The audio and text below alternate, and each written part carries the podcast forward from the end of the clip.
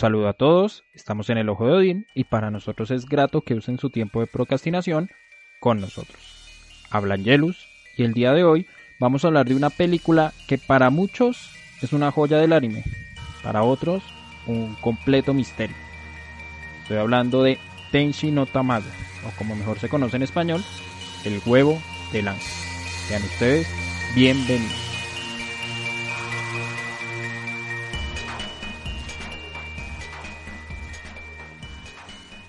La cinta del director Mamoru Oshii, Tenshi no Tamago, en español Huevo del Ángel, nos hará reflexionar sobre la dificultad de vivir en un mundo donde la creencia en un ser superior, como la no creencia, son dos opciones de vida difíciles en un camino en que, cada paso, nos espera la incertidumbre.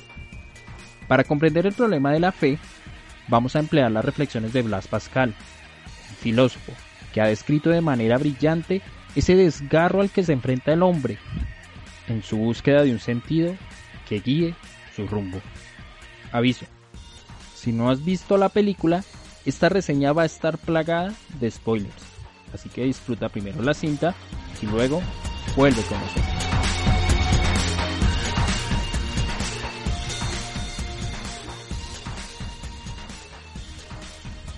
Capítulo 1, Blas Pascal y la necesidad de Dios.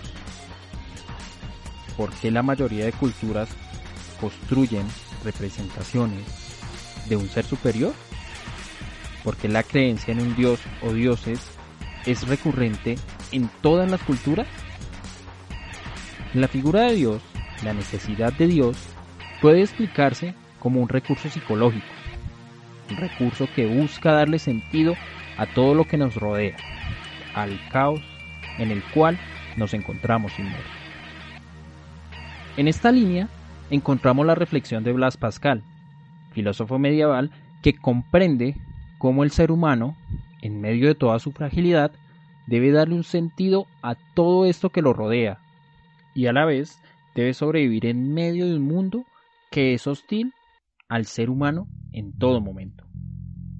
En otras palabras, al hombre, al ser humano, no le basta con cumplir con sus necesidades biológicas. El hombre necesita construir un propósito para su actuar, una idea que no se reduzca a las necesidades básicas, dormir, comer, procrear. Su propósito es un hambre existencial. Los filósofos llaman a esto una necesidad metafísica, algo que justifique su paso por este mundo, porque la soledad, y la evidencia de la experiencia cotidiana lo deja en el más profundo silencio. Para muchos, la respuesta a esa necesidad se da en Dios. En palabras de Pascal, ardemos en deseos de encontrar un asiento firme y una última base constante para edificar sobre ella una torre que se alce al infinito. Encerrado en sus límites, el hombre debe realizar dos tareas muy complejas. Por un lado, debe sobrevivir, es decir, cumplir con su programación biológica. Y por otro, vivir. Esto significa darle una explicación a su paso por este mundo. Su conciencia, una herramienta adaptativa invaluable, le impone a su vez una tarea compleja. Explicar todo lo que lo rodea y darle un significado a su breve paso por este mundo. ¿Por qué? Es muy sencillo.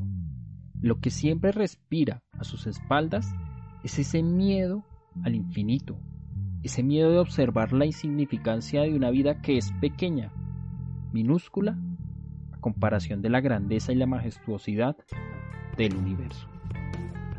En esos términos, se puede entender que la conciencia para el ser humano es un problema, porque exige que el ser humano explique fenómenos como su nacimiento y como la muerte.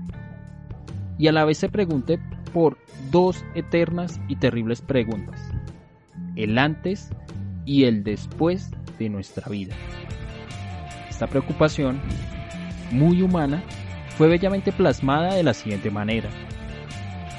Cuando considero la corta duración de mi vida, absorbida en la eternidad precedente y siguiente el pequeño espacio que ocupo e incluso que veo, abismado en la infinita inmensidad de los espacios que ignoro y que me ignoran, me espanto y me asombro de verme aquí y no allí, porque no existe ninguna razón de estar aquí y no allí, ahora y no en otro tiempo.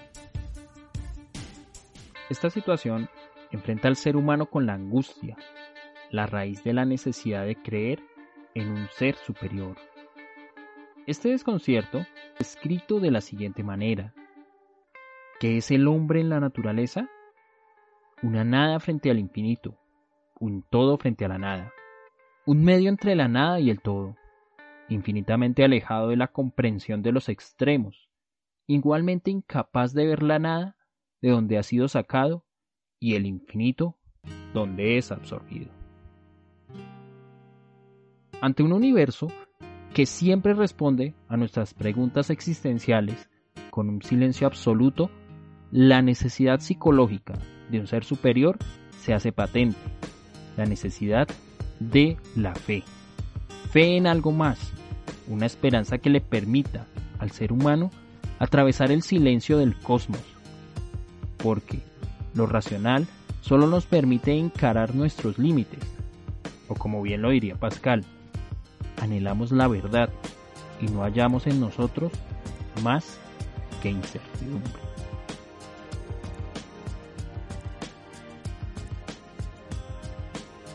Capítulo 2. El huevo del ángel. Sinopsis y símbolos. Cualquiera que haya visto la película del huevo del ángel tendrá que reconocer que es una de las películas más extrañas que se ha podido ver jamás. Para aclarar su significado, vamos a presentar de manera sencilla la trama de la cinta.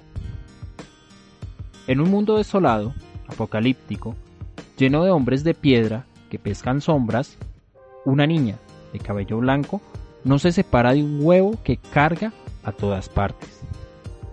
En una de sus salidas para recolectar agua, en unas botellas y suministros, encuentra a un sujeto extraño, también de cabello blanco, que la va a seguir a todo lugar. Con dificultad, ambos entablan una relación donde la niña hace una única petición. Ella desea que su extraño acompañante no rompa el huevo. Petición a la que el hombre de cabello blanco hace caso omiso y una noche, cuando la niña duerme, el hombre destruye su preciado objeto. Al romperlo, la niña sufre una crisis, escapa del arca donde siempre se refugia, pero al escapar termina por caer en un abismo. En esa caída se hace adulta y, luego, con la aparición de varios huevos, la niña asciende como una estatua al final de la película, dejando al joven solo en una playa mirando al cielo. Para aquel que no ha visto la película, lo que acabamos de mencionar, a primera vista, no posee sentido alguno. Sin embargo, cuando nos internamos en los símbolos que se presentan en la cinta, comprendemos que el problema que se discute de fondo es el problema de la fe. Hasta dónde la fe no es más que un mecanismo psicológico que empleamos los seres humanos para sobrellevar la incertidumbre ante lo que ocurre en la vida? Esto lo analizaremos en el siguiente apartado.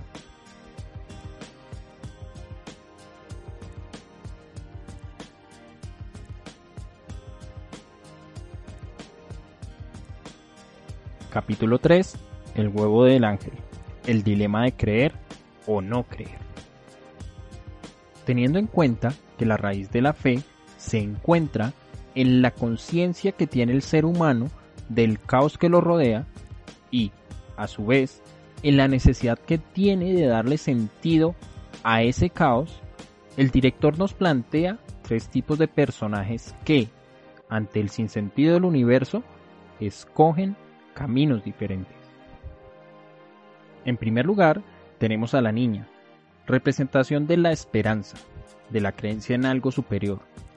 Una de las principales características de la niña es el huevo que carga, símbolo de esperanza, símbolo de una promesa, de algo que viene. En la cinta es la única que cree en la promesa que representa el huevo, el nacimiento de una criatura, porque es la única que ha visto el esqueleto de un antiguo pájaro. En segundo lugar, tenemos al hombre, representación de la racionalidad y de la materialidad del mundo, como contraste al anterior personaje, la niña. El hombre, en este caso, representa al sujeto que cree conocer, alguien que ha experimentado la vida y que conoce cómo desenvolverse en la misma, y por ello, en muchas ocasiones, subestima las ideas de la niña. En tercer lugar, tenemos a los pescadores, seres de piedra y sin rostro que representan la fe en algo inútil, la repetición de una actividad constante que no tiene sentido alguno. Estos seres salen siempre a la misma hora a pescar sombras que no pueden capturar. Sin embargo, cada día repiten su acción sin notar la inutilidad de lo que realizan. Estos tres personajes se van a encontrar en medio de un contexto muy peculiar, el diluvio universal. Nuestra protagonista nunca se separa de un huevo que carga a todas partes, y tiene un comportamiento un tanto peculiar, aunque ella no sabe qué hay dentro de ese huevo y no necesita saberlo, ella cree que ese huevo fue puesto por un pájaro que no volvió al arca de Noé. Recordemos que según la tradición cristiana, al finalizar el diluvio, Noé envió una paloma para saber si podía bajar del arca. Si la paloma no ha regresado en la cinta, eso quiere decir que el diluvio no ha finalizado. La niña, al cuidar el huevo, cree que surgirá un ser que podrá llevar a la humanidad más allá del diluvio, es decir, lejos del abismo en que se encuentran los seres humanos. Un día, buscando provisiones y agua, ella conoce a un hombre que empieza a acompañarla a todas partes, un hombre de cabellos blancos. Este hombre, un tanto extraño, se nos presenta como un hombre que solo observa lo que hace la niña, limitándose en algunas ocasiones a realizar preguntas esporádicas o hacer afirmaciones que parecen carecer de sentido, y que sin embargo son elementos que nos permiten conocer el carácter del personaje. Ejemplo de esto es una de las primeras frases que le dice a la niña. Tienes que romper un huevo si quieres saber qué hay en el interior. Con esta frase, el director nos muestra una forma de ser y de pensar de aquel sujeto de cabellos blancos. Este individuo evidencia experiencia, conocimiento, pero a la vez evidencia agotamiento, cansancio cree que conoce la vida y parece que nada lo sorprende. En esa medida podemos decir que este sujeto es un sujeto pragmático, es decir, un hombre que se atiene a lo que su experiencia le dicta.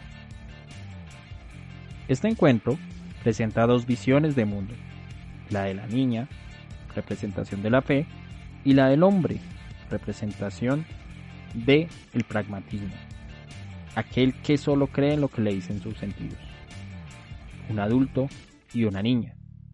Alguien que ve desde la inocencia y alguien que ve desde lo material de lo existente. La diferencia entre estos dos personajes se hace clara cuando presentamos el siguiente diálogo. ¿Puedes oír algo? Puedo oírlo. Es el sonido de una respiración suave. Esa es tu propia respiración y el sonido de las alas. Seguramente estará soñando que vuela por el cielo. Eso no es más que el sonido del viento afuera. En esas pocas líneas se realza el carácter de ambos. Él, un hombre que ha olvidado de dónde viene y que no sabe a dónde irá, solo tiene el presente, su experiencia mediata, tanto así que a veces duda de si ha existido o no. Ella, alguien que no tiene dudas, alguien que solo vive para su esperanza, vive en función del huevo y de la promesa que éste conlleva. Extrañamente, desde las diferentes orillas, ambos personajes están de acuerdo en la inutilidad de la acción de estos hombres de piedra. Ambos comprenden que las acciones que se realizan no deben estar enmarcadas en un pasado, como los hombres que pescan sombras, sino deben realizarse en pos de un futuro.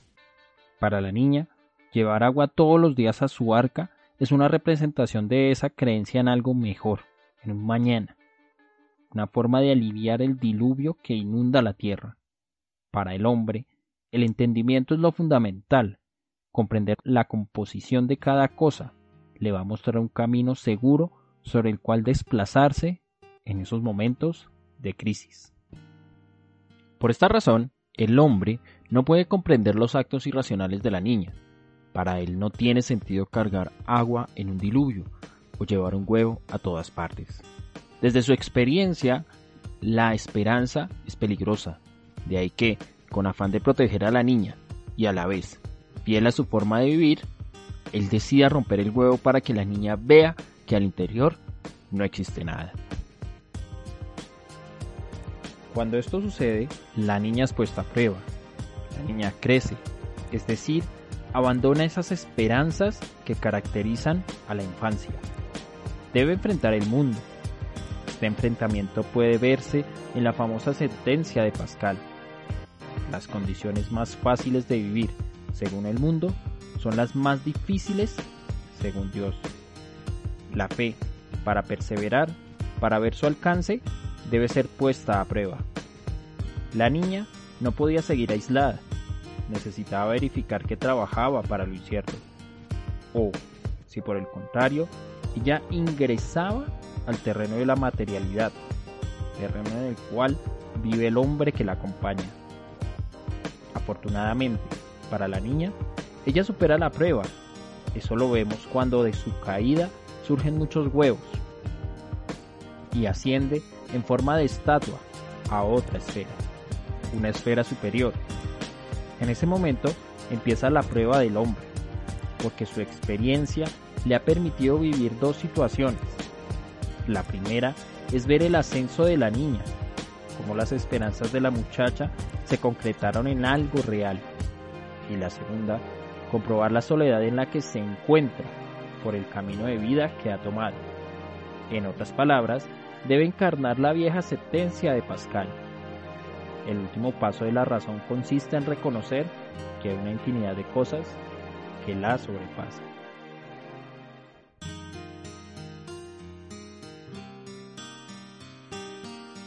En conclusión, la película de Mamoru Oshii nos presenta una crisis de fe, el encuentro entre los límites de la racionalidad y la promesa de la creencia. La maestría del director se encuentra en no adoctrinar desde ninguna de las orillas que pretende abordar, lo cual hubiese sido la alternativa más fácil para desarrollar la cinta. Lo interesante de la película es que se encuentra en esa tensión que la hace muy humana, al evidenciar esas pobres armas con las que el hombre cuenta para enfrentar el silencio del universo, la racionalidad o